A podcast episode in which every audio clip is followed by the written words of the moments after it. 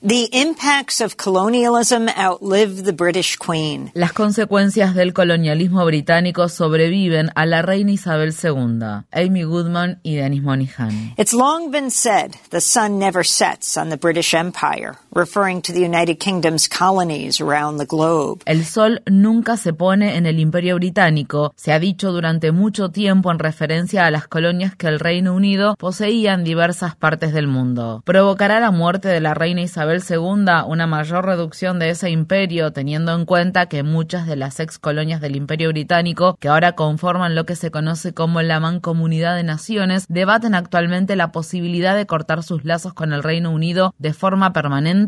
¿Cómo deberían ser las acciones de reparación y responsabilización por ese pasado colonial signado por la esclavitud, los campos de concentración, las ejecuciones y las torturas? En 1947, en su cumpleaños número 21 y cinco años antes de ser coronada como reina, Isabel dijo, Declaro ante ustedes que toda mi vida, sea larga o corta, estará dedicada a su servicio y al servicio de nuestra gran familia imperial a la que todos pertenecemos. Isabel pronunció este discurso en Sudáfrica, un país de la Mancomunidad Británica de Naciones, un año antes de que la minoría blanca impusiera las políticas racistas del apartheid sobre la mayoría negra y otras poblaciones no blancas. Durante los 50 años siguientes, el régimen del apartheid de Sudáfrica, que contó con el respaldo del Reino Unido y Estados Unidos, demostró que no a todas las personas que formaban parte de la familia imperial de la reina le fue bien. Mukoma Wangugi, docente de literatura de la Universidad de Cornell, dijo a Democracy Now! Me gustaría que se disuelva esa noción de mancomunidad de naciones de la Commonwealth. Mancomunidad ¿A quién sirve esa mancomunidad? The dismantling of this notion of the Commonwealth. Mukoma nació en Estados Unidos, pero se crió en Kenia y es hijo del renombrado escritor keniano Ngugi wa Thiong'o. The book I'm, I'm working on, I'm working on now on Africans and African Americans. El libro en el que estoy trabajando actualmente, que trata sobre las poblaciones africanas y afroamericanas, me llevó a Quetta, en Ghana una de las ciudades desde donde se embarcaba a los esclavos. Es un lugar que quedó muy decaído por el impacto, por decirlo de alguna manera, o el trauma que dejó la esclavitud, que todavía es evidente. Es un lugar pobre y venido a menos. Maya Angelou la consideraba una ciudad melancólica. Depressed and so on and so forth. Uh, Maya Angelou called it melancholic actually. Mukoma continuó. Then from there, I left Quetta, then I went to Bristol. De Quetta fui a Bristol, en el Reino Unido. Bristol era un puerto de comercio de esclavos. Actualmente es una ciudad pujante y luce como un perfecto pueblo bohemio al estilo antiguo.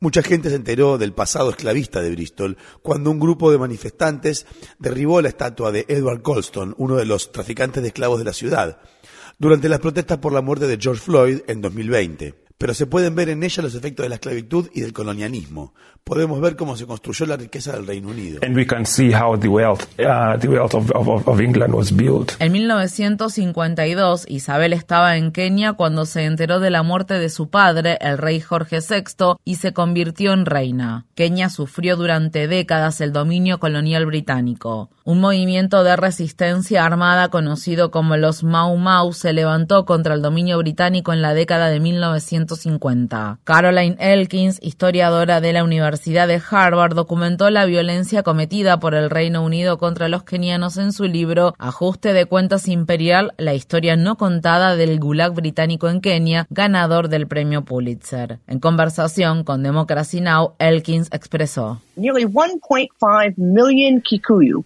como una forma de reprimir a los Mau Mau, cerca de 1,5 millones de Kikuyu o africanos fueron recluidos en campos de detención o aldeas de emergencia cercadas con alambre de púa. Durante todo ese periodo se produjeron actos sistemáticos de violencia y tortura, así como también asesinatos y un encubrimiento generalizado de todos estos actos.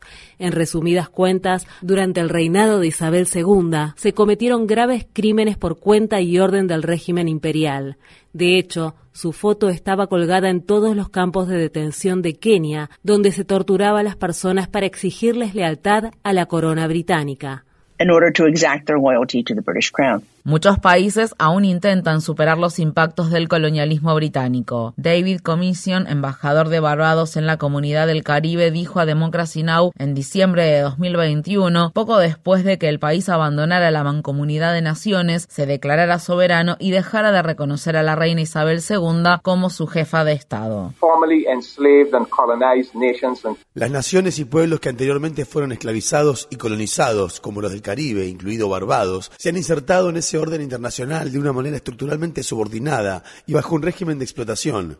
Barbados fue la primera sociedad en la historia humana que se construyó totalmente sobre la base de la esclavitud, su economía, su sistema social, su ideología. Esa es nuestra historia. La familia real estuvo profundamente involucrada en el comercio de esclavos británico y en el sistema de esclavitud africano.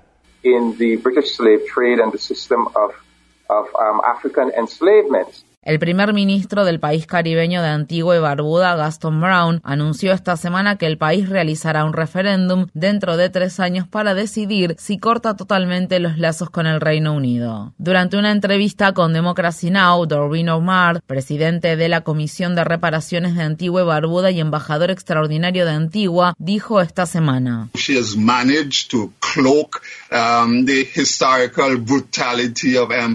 La reina Isabel II logró la brutalidad histórica del imperio británico detrás de ese barniz de grandeza, esplendor, pomposidad y gracia.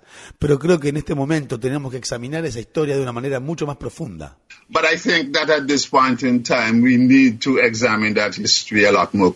El hijo mayor de la reina Isabel la ha sucedido y se ha convertido en el rey Carlos III. El nuevo monarca tendrá que afrontar los reclamos cada vez más crecientes para brindar reparación y asumir las responsabilidades por el largo periodo de explotación colonial que enriqueció al Reino Unido y a la familia real, incluido él mismo. La riqueza estimada de la familia Windsor es de miles de millones de dólares. Dorbino Umar agrega.